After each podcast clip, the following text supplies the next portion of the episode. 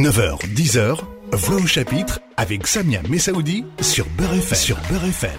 Bonjour à tous, bonjour à toutes. Merci d'être à l'écoute de Beurre FM. Comme chaque dimanche, c'est Voix au chapitre.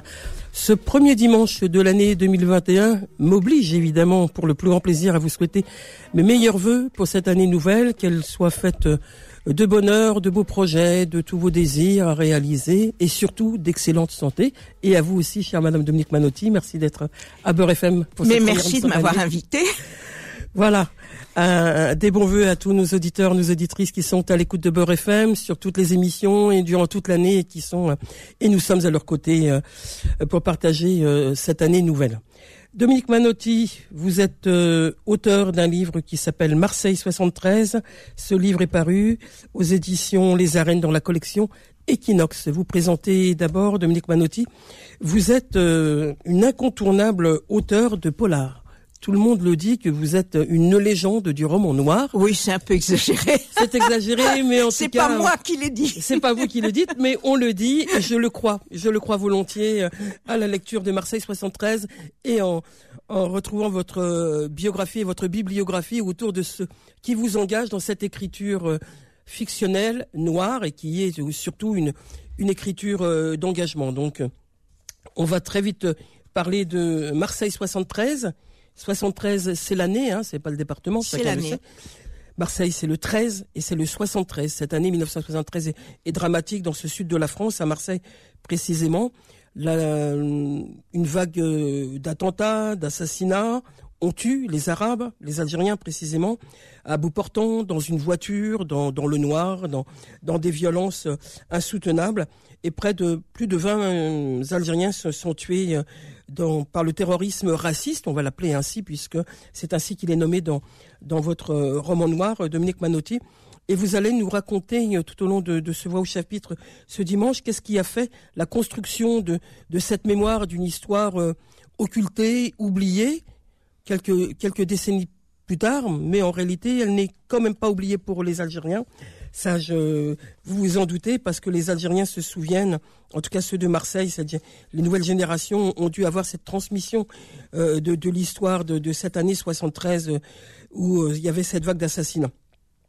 Donc des, assassinats perpétrés par les nostalgiques de l'Algérie française, par par cette OAS, par ces pieds noirs qui sont dans, une violence extrême qu'on retrouve plus tard d'ailleurs dans la police. Donc euh, tout ça s'inscrit dans, ce roman noir, mais peut-être euh, en introduction, si vous le voulez bien, euh, parlez de vous.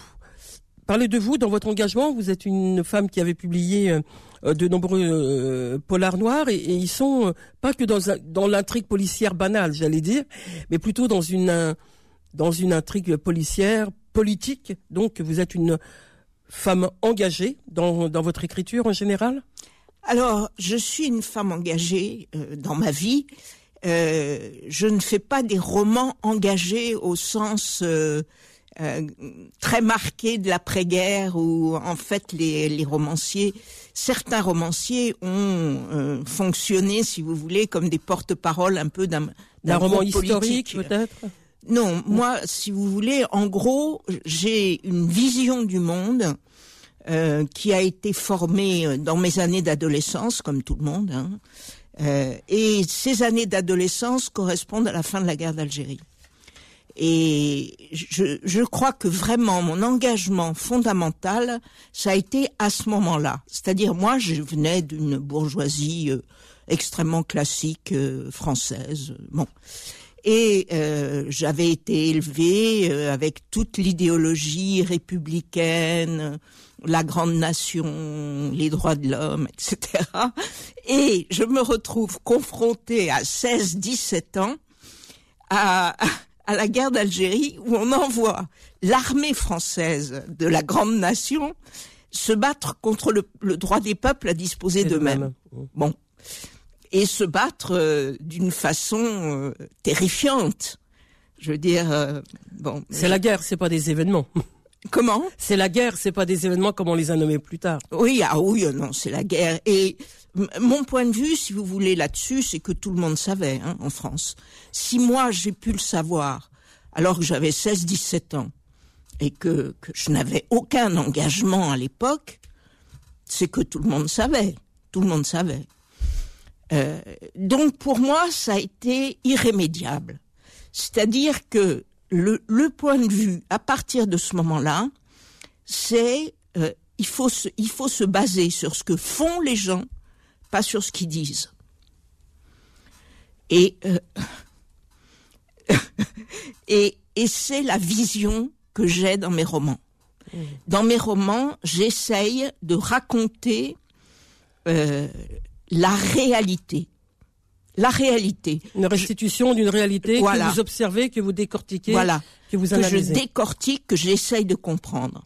Si vous voulez, moi, je fais un roman quand il y a un événement qui m'interpelle et que je, je veux le comprendre. Pour moi, la meilleure façon de le comprendre, c'est de me mettre au travail. J'ai une formation d'historienne. J'allais y venir, voilà, Oui. j'allais y venir. J'ai une formation- formation d'historienne, donc euh, les archives, voilà. les, f- les, les, les faits justes, Voilà, ce que, ce que l'on peut obtenir, euh, les archives, les témoignages, la façon dont on recueille les témoignages et dont on les critique, ce qui est aussi quelque chose qui me, qui me sidère toujours, c'est la, c'est le, le, le- la faible capacité de, de, euh, des juges, la faible formation des juges à la critique des témoignages. Ça, je dois dire, c'est c'est un truc qui m'a marqué. J'ai suivi pas mal de procès, j'ai déjà fait pas mal de romans avec des procès. Voir la façon dont les juges traitent les témoignages, ça me sidère. Je me dis, ils devraient faire une formation de base à l'histoire.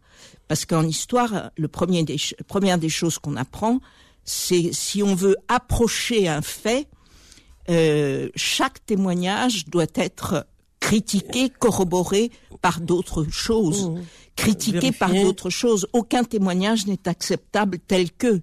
La mémoire, il n'y a rien de plus fugace, quoi. Alors c'est à la fois passionnant, ça livre toute une série de choses, il faut absolument en faire et il faut les critiquer.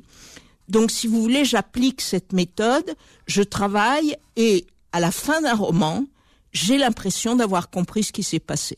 Voilà. Et, et donc euh, c'est ça mon engagement. Alors, l'engagement de, que vous avez, Dominique Manotti, dans ce Marseille 73 est de raconter, de restituer ce qui s'est passé euh, euh, dans, dans, dans cette période euh, de 1973. On est, on est au, au milieu de l'été et il commence à y avoir euh, des assassinats. Il y a une, voilà, une s'opère par l'Ouest, je l'ai dit en introduction, par euh, une, c'est nostalgique de l'Algérie française une ce qu'on va appeler des ratonnades plus tard, mais une, une mise à l'index des, des Algériens. Comment vous avez eu, quand avez-vous eu euh, euh, l'idée, voire l'engagement, euh, de l'importance d'écrire cette histoire de 73, de cette année 73 Alors, ça a été le plus Ça a grand pris des- du temps. Ça a été le plus grand des hasards. Euh, mon roman précédent, ou un des romans précédents, pas exactement le précédent, c'était sur euh, Marseille dans le premier semestre 73. Euh, C'était autour- Raquette, non? Non, Non, Raquette, c'est voilà, c'est le- juste avant, c'est celui juste avant qui s'appelle Or Noir, qui se passe donc à Marseille au premier semestre de 73 et qui tourne autour euh, de la question euh, du pétrole et euh, du premier choc, la préparation du premier choc pétrolier. Bon. Pour des raisons X, on me demande une nouvelle, euh, on me demande une nouvelle avec les mêmes personnages, etc. Je me dis, ben, je vais prendre, la, je vais voir ce qui se passe à Marseille après. Et c'est en prenant les journaux de Marseille, enfin de la région, euh, le provençal et le méridional, que je découvre jour après jour, sous une forme strictement de faits divers, strictement, euh, ce qui s'est passé, c'est-à-dire la succession des morts. Et pour moi, ça a été un choc alors vraiment fort parce que en 73, j'étais très militante. J'étais militante à Paris. Euh, on on- j'étais impliquée dans beaucoup de luttes de travailleurs immigrés en région parisienne. Et il se trouve que je n'ai gardé aucun souvenir. J'ai l'impression de ne pas l'avoir su. Je, je- je- c'est peut-être une impression erronée. J'ai peut-être, j'ai peut-être eu quelques informations qui me sont parvenues, mais en tout cas, rien d'important. Rien d'important. Là, ça a été un vrai choc. Et je me suis dit, je peux pas laisser ça comme ça. Et donc, vous vous mettez au travail, Je me mets au travail, travail. d'archives. Vous descendez à Marseille pour ça Oui, bien sûr, bien pour sûr. rencontrer les, les uns et les autres. On, on va revenir sur la construction du livre et, et puis les personnages, puisque c'est un roman noir et donc euh, c'est une fiction sur des faits réels. Et euh, vous avez donc euh, restitué euh, euh, à la fois euh, d'une certaine fidélité, j'en suis sûr, la vie de ces personnages. hein, on y reviendra. Il y a, il y a la famille de, de, de Malek qui était le, le premier qui a été assassiné, le premier jeune Algérien euh, qui a été assassiné euh, à Il était dans sa voiture, il, allait à un rendez-vous euh, amoureux d'ailleurs. Et euh, il se fait, il, est l'un des premiers. Et donc après il va se suivre une, cascade comme ça de euh, d'assassinats. Mais peut-être rappeler que on est en 73, mais en 72. euh, pour rappeler un petit peu la période politique, c'est le gouvernement de, de, de Georges Pompidou. C'est aussi euh, l'année où on décide aussi euh, euh, qu'il faut imposer une circulaire. C'est la circulaire euh, Marcelin Fontanet. C'est important de le Oui. souligner puisque Très important. voilà, avant euh, 72, euh, nos pères qui étaient euh, venus euh, euh, au lendemain des, des 30 glorieuses, euh, enfin pour les 30 glorieuses euh, reconstruire la France, on leur demandait pas de papier. Hein. Non, absolument. Ils étaient là, ils construisaient euh, le C'est la bâtiment, construction des clandestins. Bien sûr. La, la, la circulaire invente les clandestins. Mmh. Et donc ça, tout ça a, a- a envenimé le, le, le statut de dignité, d'humanité de, de ces hommes qui étaient venus euh, travailler en France. euh, Leur euh, légitimité, met leur en cause leur légitimité, d'existence. Mm.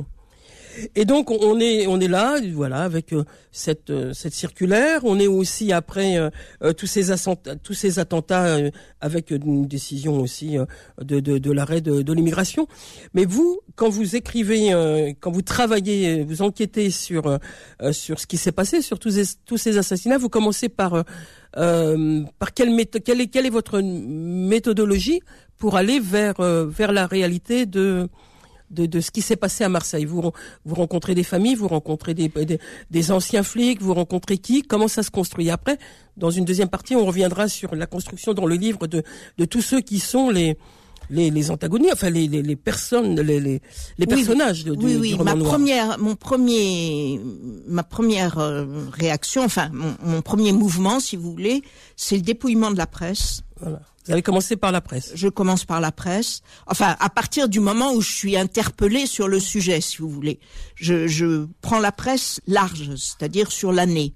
Bon, là, j'avais déjà euh, les six premiers mois, donc je termine mon année de presse. Je, je lis, je rencontre des gens. Euh, je dois vous dire, euh, à ce moment-là, je n'avais pas rencontré, je n'ai pas rencontré la famille. Je ne suis pas arrivée à rencontrer la famille. J'ai cherché. La famille de Malek. Oui. Le jeune, Oui. le premier jeune qui a été Oui, assassiné. oui. La famille de Malek, je ne l'ai pas rencontrée à ce moment-là. Euh, j'ai rencontré euh, journalistes, euh, j'ai rencontré avocats, j'avais déjà rencontré des policiers marseillais, donc euh, j'ai maintenu le contact avec eux. Bon, compliqué. Le personnage de Daquin Oui. est, est totalement imaginaire. Oui, oui, on voit bien. Mais le personnage de Daquin, il est essentiel euh, dans votre littérature de manière générale. C'est un personnage récurrent, c'est un, un flic qui est récurrent qu'on retrouve dans d'autres euh, livres. Dominique Manotti, vous nous parlez de Marseille 73 Et puis on après, vous attendez, retrouve, alors je on vous retrouve dans un instant pour Oui, oui. la deuxième partie de notre rendez-vous. Voix au chapitre revient dans un instant. Beurre FM, 9h, 10h, Voix au chapitre avec Samia Messaoudi. Dominique Manotti est l'invité de Voix au chapitre et nous parlons de Marseille 73, c'est le titre de son ouvrage qui est paru aux éditions Les Arènes dans la collection Equinox. Et nous parlons de, de cette enquête, de ce roman noir qui se passe euh, à Marseille et qui euh, évoque, euh, témoigne de ce qui s'est passé en, en cette année 73 et qui était le massacre, on va le nommer ainsi, euh, d'Algériens. Et ceci était opéré par, par l'OAS, par les nostalgiques de l'Algérie française. Et Dominique Manotti dans une première partie, partie nous évoquait comment s'était construit son enquête et, et ce roman au travers euh, la presse d'abord, une lecture de la presse, ensuite d'avoir rencontré des policiers. Poursuivez, Des, des, des gens, tous les gens, journalistes, euh, avocats, etc.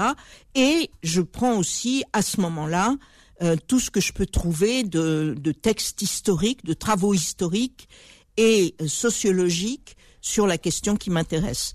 Euh, je, je vais, si vous voulez, je fais un aller-retour avec les témoignages. C'est-à-dire, je commence par là, et une fois que j'ai lu toute la documentation que j'arrivais à trouver sur le plan historique, sociologique, etc., politique, je reviens en arrière et je relis mes témoignages. Et, je, et là, vous construisez, vous et construisez là, je construis. le livre. Et ce qui est intéressant, c'est que dans cette construction, évidemment, c'est historique, hein, puisque Oui. l'histoire commence euh, par d'abord euh, un, un premier drame, un désir. On va pas raconter tout le livre, hein, parce que Non. sinon, euh, mais quand même pour situer euh, euh, à, minim- euh, à minima. Euh, Il y a l'assassinat d'un conducteur de bus par un déséquilibré algérien. Donc là, il y a une montée de violence qui s'opère par par cette OAS que je cite encore et par d'autres. Tous ces tous, ces gens qui sont d'extrême droite et qui sont vraiment à l'affût de de, de, de, de dénoncer euh, tous ces Algériens qui vont placarder un peu partout euh, l'immigration sauvage, etc. et qui vont être d'une violence extrême. Et après, il y a, y a l'assassinat de, de, de ce jeune Malek. Et après, tout au long du livre, on voit en alternance euh, l'histoire racontée et puis la presse dont vous parlez. C'est important d'avoir euh, euh, un chapitre qui raconte tout ce qui se passe. Et puis le deuxième chapitre, c'est la presse qui témoigne, enfin qui relate ce que vous avez raconté précédemment. Et donc il y a des écarts. Et là, c'est c'est flagrant de, de non-information pour le coup. Oui, mais c'est c'est très important parce que c'est, je crois On que c'est minimise quelque chose qui continue. On traite tout ça comme des faits divers. Voilà. Mais euh, ce qu'il faut bien voir, c'est qu'il n'y a pas que la presse. C'est-à-dire que euh, ce qui est ahurissant, c'est aussi euh, la façon dont l'ensemble de l'institution policière, comme de la justice, faut pas parler que des que des policiers dans l'affaire. La justice les couvre totalement. Et euh, police, justice, il ne se passe rien. Et au-delà, euh, je sais Le pas si vous avez noté, mais on a des déclarations de Pompidou, Bien le sûr. président de la République, qui dit euh, la France n'est pas Il un pays raciste. raciste, Oui, bien donc il n'y a pas de crime raciste. Donc c'est pas des crimes racistes. les. On parle de règlement de compte même. hein. On parle de règlement de compte entre coreligionnaires. Ça, c'est aussi une chose qu'il faut quand même noter. C'est que depuis euh, la conquête, la, la France parle de musulmans. Quand la Fran- quand l'Algérie est rattachée à la France, annexée à la France, on parle de Français musulmans et les, on, on les identifie par leur religion. Et quand il y a des crimes, etc., c'est sans doute, certainement, commis par un, un règlement de compte de co-religionnaires. Bon, on a oublié la laïcité en cours de route.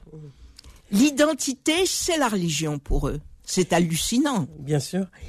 Sur cette euh, sur cette construction du livre toujours, pour pas le, le raconter, mais quand même, euh, vous avez euh, identifié euh, des personnages.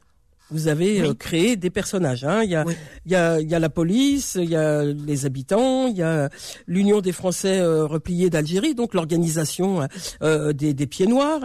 Tout ça, c'est euh, par exemple cette union des, des des Français repliés d'Algérie, c'est un, un groupe, un regroupement de pieds noirs. Vous les avez rencontrés concrètement? Non. Non. Et je les ai inventés. Vous les avez inventés. Ah oui, mais, là, je- mais je- leurs propos euh, ne s'inventent pas. Pour le Ah coup. bah non, vous avez euh, ils de- écrivent. Voilà. J'ai lu des journaux, j'ai Voilà. lu des bulletins, euh, euh, Voilà. j'ai lu des, des échanges. Non, ça Mhm. j'ai lu beaucoup de choses. Bien sûr. Mais je ne les ai pas rencontrés et le, le, le nom précis de l'association euh, était différent. Oui, absolument, oui.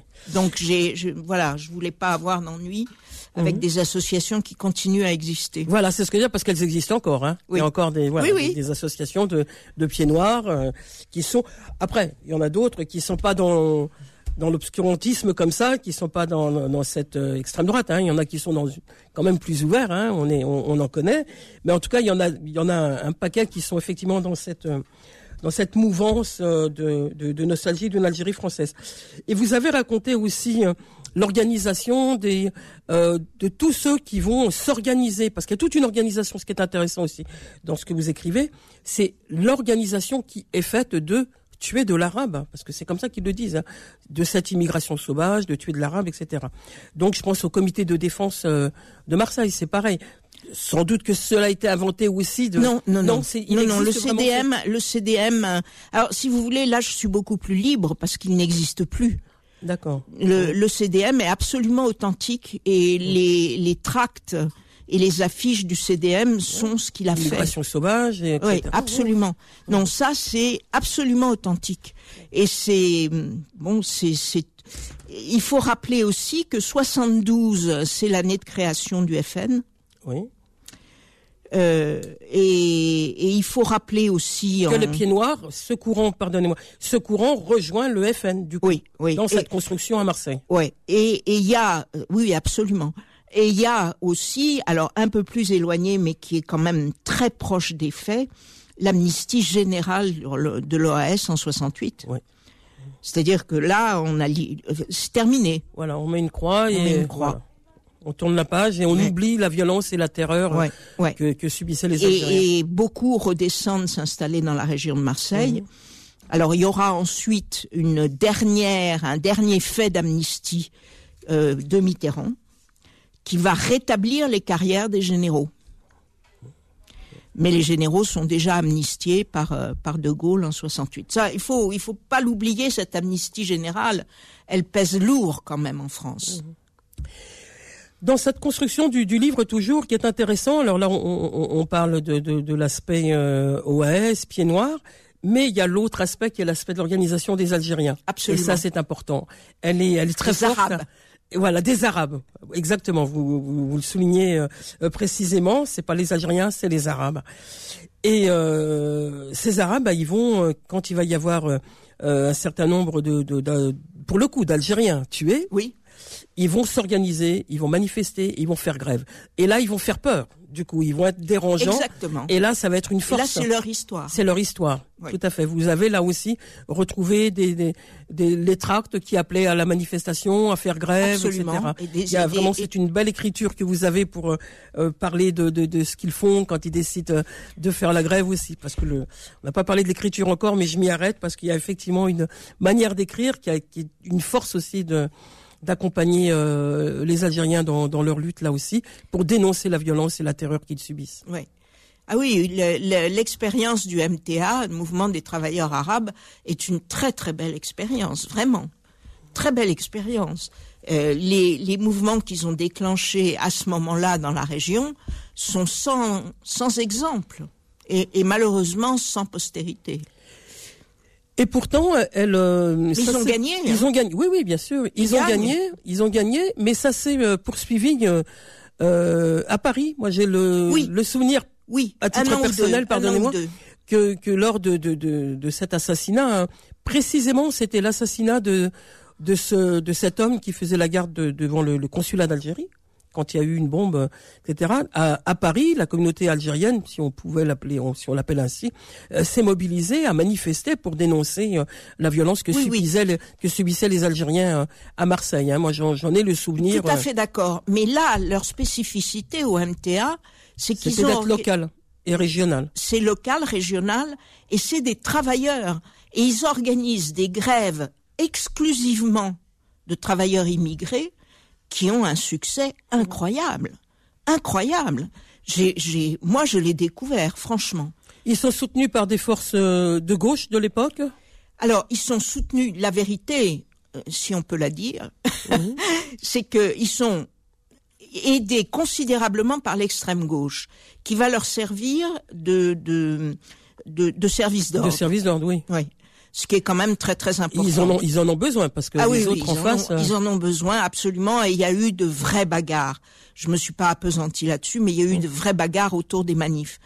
Là, c'est peut-être quelque chose qu'on peut dire aussi. Ce qu'il y a de spectaculaire, c'est qu'une manif organisée par le MTA dans les quartiers nord, pas de problème.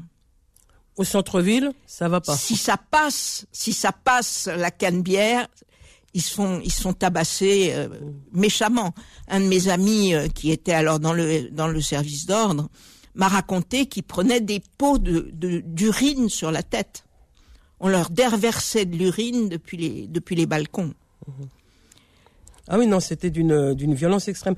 Sur les sur les personnages. Alors, je, je, je dis aussi comme autre soutien très important et, les choses ont beaucoup changé. La, CIMAD, bien sûr. et l'Église catholique. Et l'Église catholique. Toujours aux côtés des migrants, encore aujourd'hui. Oui, mais là, vraiment fort. fort hein. L'archevêque. Jusqu'à l'expulsion de. L'archevêque de Marseille, au moment des grèves de la faim, leur offre des locaux. Et le président de la CIMAD est expulsé. Et le euh, président de la CIMAD, alors une véritable histoire de, grand personnage aussi. Ah, oui, et c'est grotesque. Enfin, on expulse. Il est, il est protestant. Il est responsable de la CIMAD sur Marseille depuis des années. Euh, pasteur suisse. Et comme il est étranger, on l'expulse en urgence absolue comme euh, vraiment euh, responsable euh, d'un épouvantable explosion, enfin terrorisme et tout. C'est absolument ridicule. Sur les sur les personnages que vous dressez dans dans votre livre, donc il y a il y a bon il y a la police, il y a la justice, il y a de, personnes. Bah, justement un portrait de, de, de cet homme de la Simane. Et puis il y a aussi euh, les, habitants pour que nous, on ait un, vrai regard global hein, sur euh, tout ce qui va être euh, l'entourage de, ce drame de 73 qui était l'assassinat de, tous les Algériens.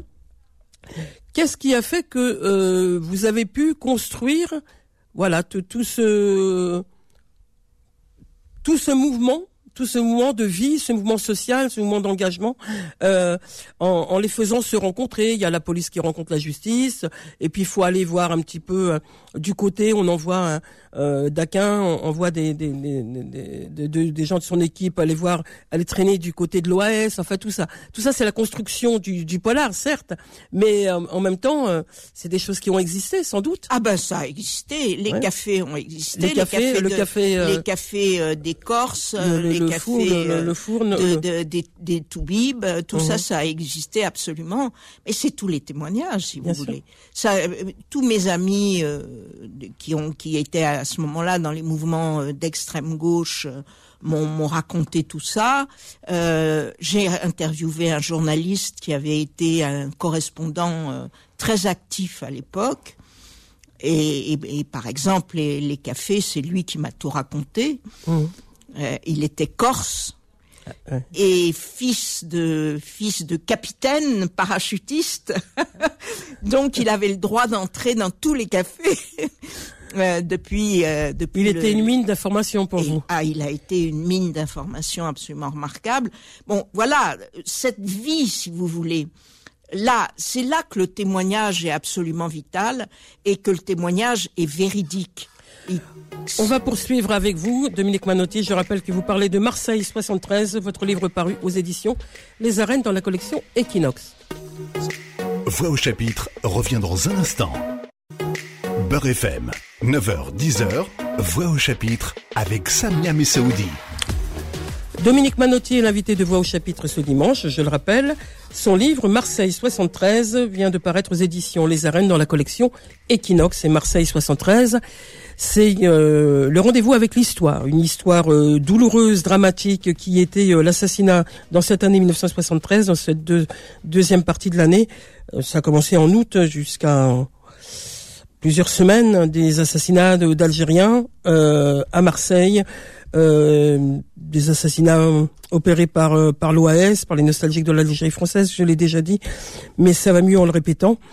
Donc euh, votre enquête, Dominique Manotti, Marseille 73, c'est, euh, vous l'avez dit tout au long de ce début d'émission, euh, ce rendez-vous avec l'histoire et, et, dresser des personnages. Alors il est un personnage qui revient, qui est peut-être un petit peu central, si je puis dire.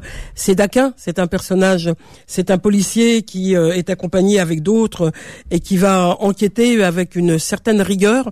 C'est aussi important la, la, la, rigueur de la police, même si on sait que des fois ah bah, elle est, elle est défaillante elle est défaillante. Oui, c'est compliqué. Hein. De toute façon, c'est vrai que on essaie d'être d'avoir la rigueur, mais euh, c'est un métier. Il y a des embûches. Ouais. C'est un métier compliqué, mais là, euh, dans la situation marseillaise, si vous voulez, euh, la police est vraiment taraudée par une multitude de conflits internes, de rivalités, etc. Euh, qui la rendent, euh, on va dire, relativement peu efficace. Le personnage de Daquin est complètement inventé. Je veux dire, ce type de personnage, je ne l'ai pas du tout rencontré euh, à Marseille dans ces années-là. Enfin, c'est complètement inventé, mais il en fallait un pour mener l'enquête à bout. Et les, euh, il y, a, y a- y a la police, il y a la justice. Vous l'avez évoqué tout à l'heure. La justice aussi, elle a, elle a son poids de, de responsabilité dans, dans Énorme. les énorme. Voilà, Énorme. que, Mais là, voilà. c'est pas une situation uniquement marseillaise. Ouais. Il faut vraiment prendre conscience.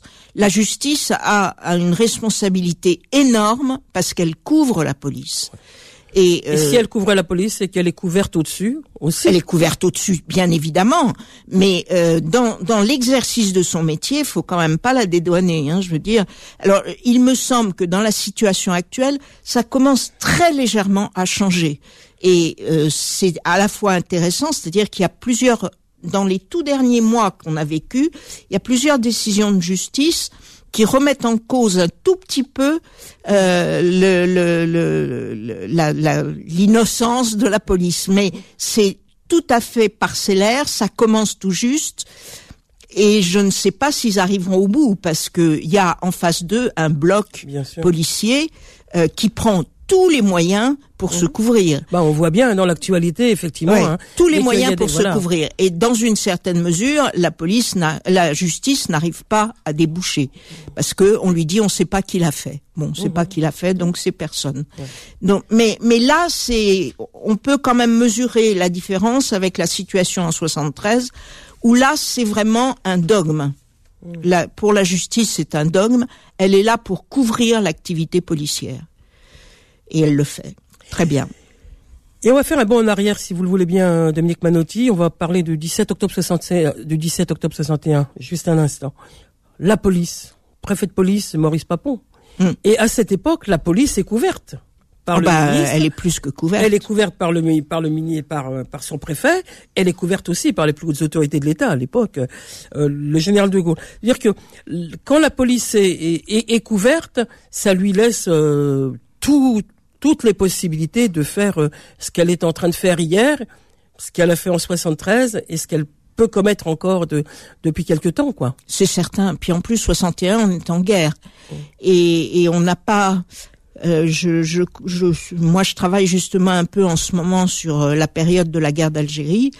Euh, je crois qu'on n'est pas encore tout à fait conscient de ce qui a été fait pendant la période. Je crois que vraiment, il y a encore pas mal de choses à dire et à raconter sur la façon dont a été menée cette guerre. La violence, la torture? Euh, la violence, la torture, l'utilisation des gangsters, les meurtres individuels, très nombreux. Ici, en France? En France, c'est partout Dans, en Europe. non, mais je veux dire, dans Partout votre en dans Europe. votre travail, Partout en Europe. bien sûr. Partout en Europe, En on Allemagne, assassine, on assassine des avocats, on assassine des, des, des marchands d'armes, on assassine des militants, où qu'ils se trouvent. C'est très impressionnant.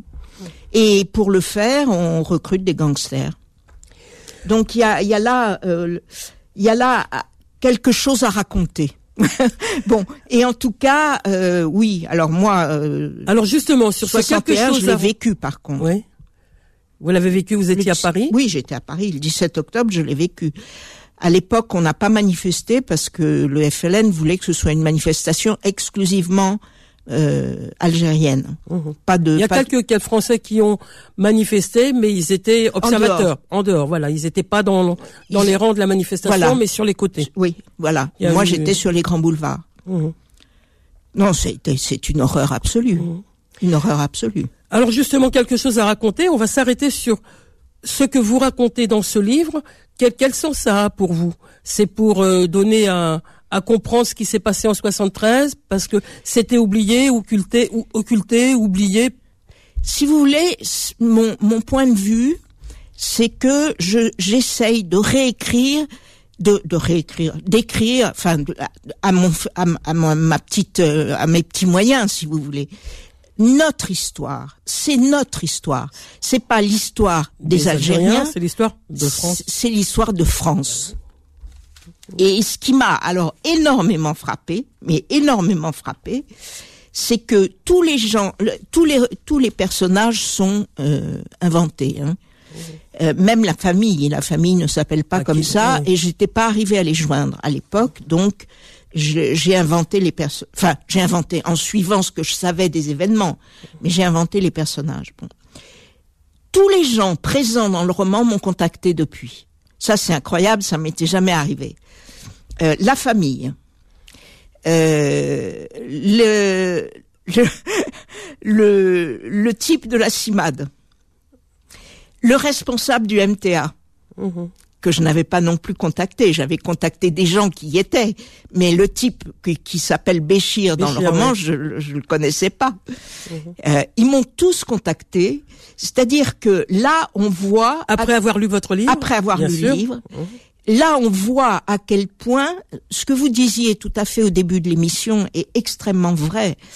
Il y a des gens pour lesquels c'est un souvenir impossible à contourner, qui ne s'effacera pas. Euh, Il y a des gens comme moi qui sont passés à côté, mais les gens qui l'ont vécu, ça les a véritablement marqués. Ils s'en souviennent toujours et ils ont pris ce livre euh, vraiment bien, vraiment bien. C'est-à-dire qu'ils ont été heureux qu'on raconte ce qu'ils ont perçu, et là pour moi c'est formidable, ce qu'ils ont perçu comme leur histoire. Alors que je les avais pas contactés. Parce que du coup, il y a une certaine humanité, une certaine dignité aussi à lire aussi votre livre. pour eux. Absolument, absolument, oui, oui. Sont, les, les deux frères de la victime sont des héros. Ouais. En fait, si le- si l'enquête finit par aboutir sur la découverte de l'assassin, dont on ne dira rien parce Voilà, que parce qu'il faut lire le faut livre. laisser le plaisir. Bien sûr. C'est pour ça que moi, je ne vais pas rentrer trop dans le livre. Ouais, ouais. Voilà, on, on donne les contours, mais c'est important. Mais si si le gars, on finit par le trouver, Ouais, c'est grâce aux frères. C'est grâce aux frères. C'est eux les véritables héros de l'affaire, si vous voulez. Et le père aussi. Et le père, Très malade, absolument, et le père. qui dit, non, euh, non, voilà, bien sûr, dit- et le père. Il faut retrouver celui Il faut qui a tué retrouver fils. l'assassin. Oui, il faut retrouver l'assassin. Il faut tuer l'assassin. Mhm. Et Bon. donc les frères vont s'y mettre. Et il y a aussi des, je, je disais rapidement tout à l'heure, mais j'y reviens sur cette euh, écriture à la fois euh, euh, sereine ou en tout cas, euh, j'allais dire bienveillante. C'est peut-être pas tout à fait le mot, mais en tout cas de compréhension, de d'écoute de, de- du père, par exemple. oui. Voilà, d'écoute. Il y a quand même une, vous avez une, une manière d'écrire qui est tout à fait euh, intéressante. C'est les cahiers de mai. C'est les cahiers de mai? J'ai appris à écrire dans les cahiers de mai. Rappelez-nous ce que c'est que les cahiers de mai pour les auditeurs. Les cahiers de mai, c'était un- un- une publication, un journal qui se donnait comme rôle dans les années qui ont suivi 68 de récolter des récits de lutte et de les faire circuler. Donc pour récolter les récits, il faut savoir écouter. Voilà. Et c'est très important. Et on voit bien que c'est une, une belle écoute. En tout cas, pour vous, si vous n'avez pas écouté directement la lecture, vous avez, vous les a fait écouter d'une certaine manière dans Oui. ce que vous dites. euh, Oui, oui, voilà, absolument. par rapport à. Alors voilà, on aurait encore longtemps à parler, mais en même temps, il faut pas tout dévoiler. Effectivement, euh, même des, des personnages. Le gros Marcel, c'est quand même quelqu'un euh, aussi complètement inventé, mais je trouve, inventé, mais drôle. et, je trouve qu'il personnifie bien. Oui. Voilà, c'est ça. Et c'est ça le problème d'un roman. Si vous voulez intéresser le, le- les lecteurs, Le- il faut que ce soit vivant. Il faut donc trouver des personnages qui vivent. Mhm. Et puis la rencontre de Daquin avec son compagnon euh, Vincent, qui est un compagnon de un compagnon de lit, comme il dit, en tout cas, parce que c'est pas.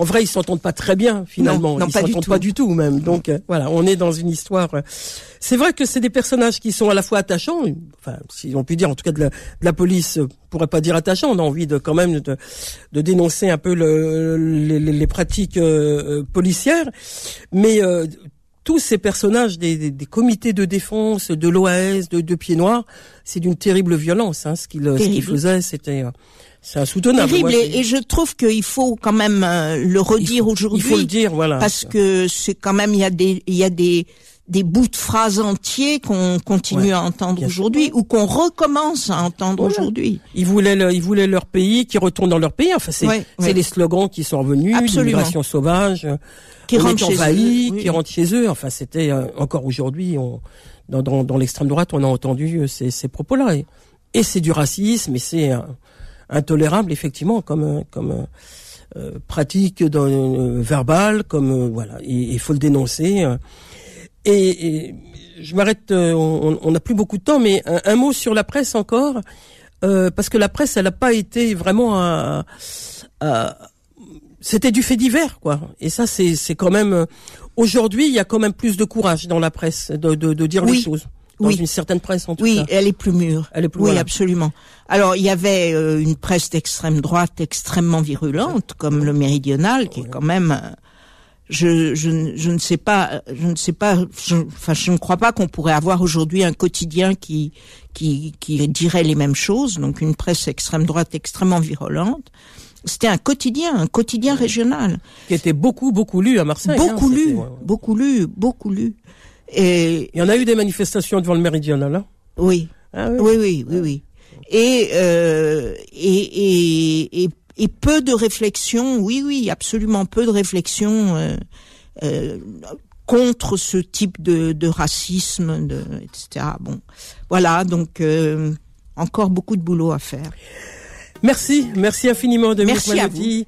Marseille 73, c'est le titre de votre ouvrage. Il est paru aux éditions Les Arènes dans la collection Equinox. C'est un livre qu'il faut lire vraiment parce que c'est une histoire euh, d'hier, mais qui euh, qui est révélatrice de ce que peut l'on vivre encore aujourd'hui face aux, aux violences policières. En tout cas, merci de de ce travail, merci de de ce roman noir. On se retrouve la semaine prochaine pour un autre rendez-vous de Voix au chapitre. D'ici là, passez une bonne semaine. Au revoir Dominique Manotti. Au revoir et merci. Retrouvez Voix au chapitre tous les dimanches de 9h à 10h et en podcast sur beurrefm.net et l'appli Beurre FM.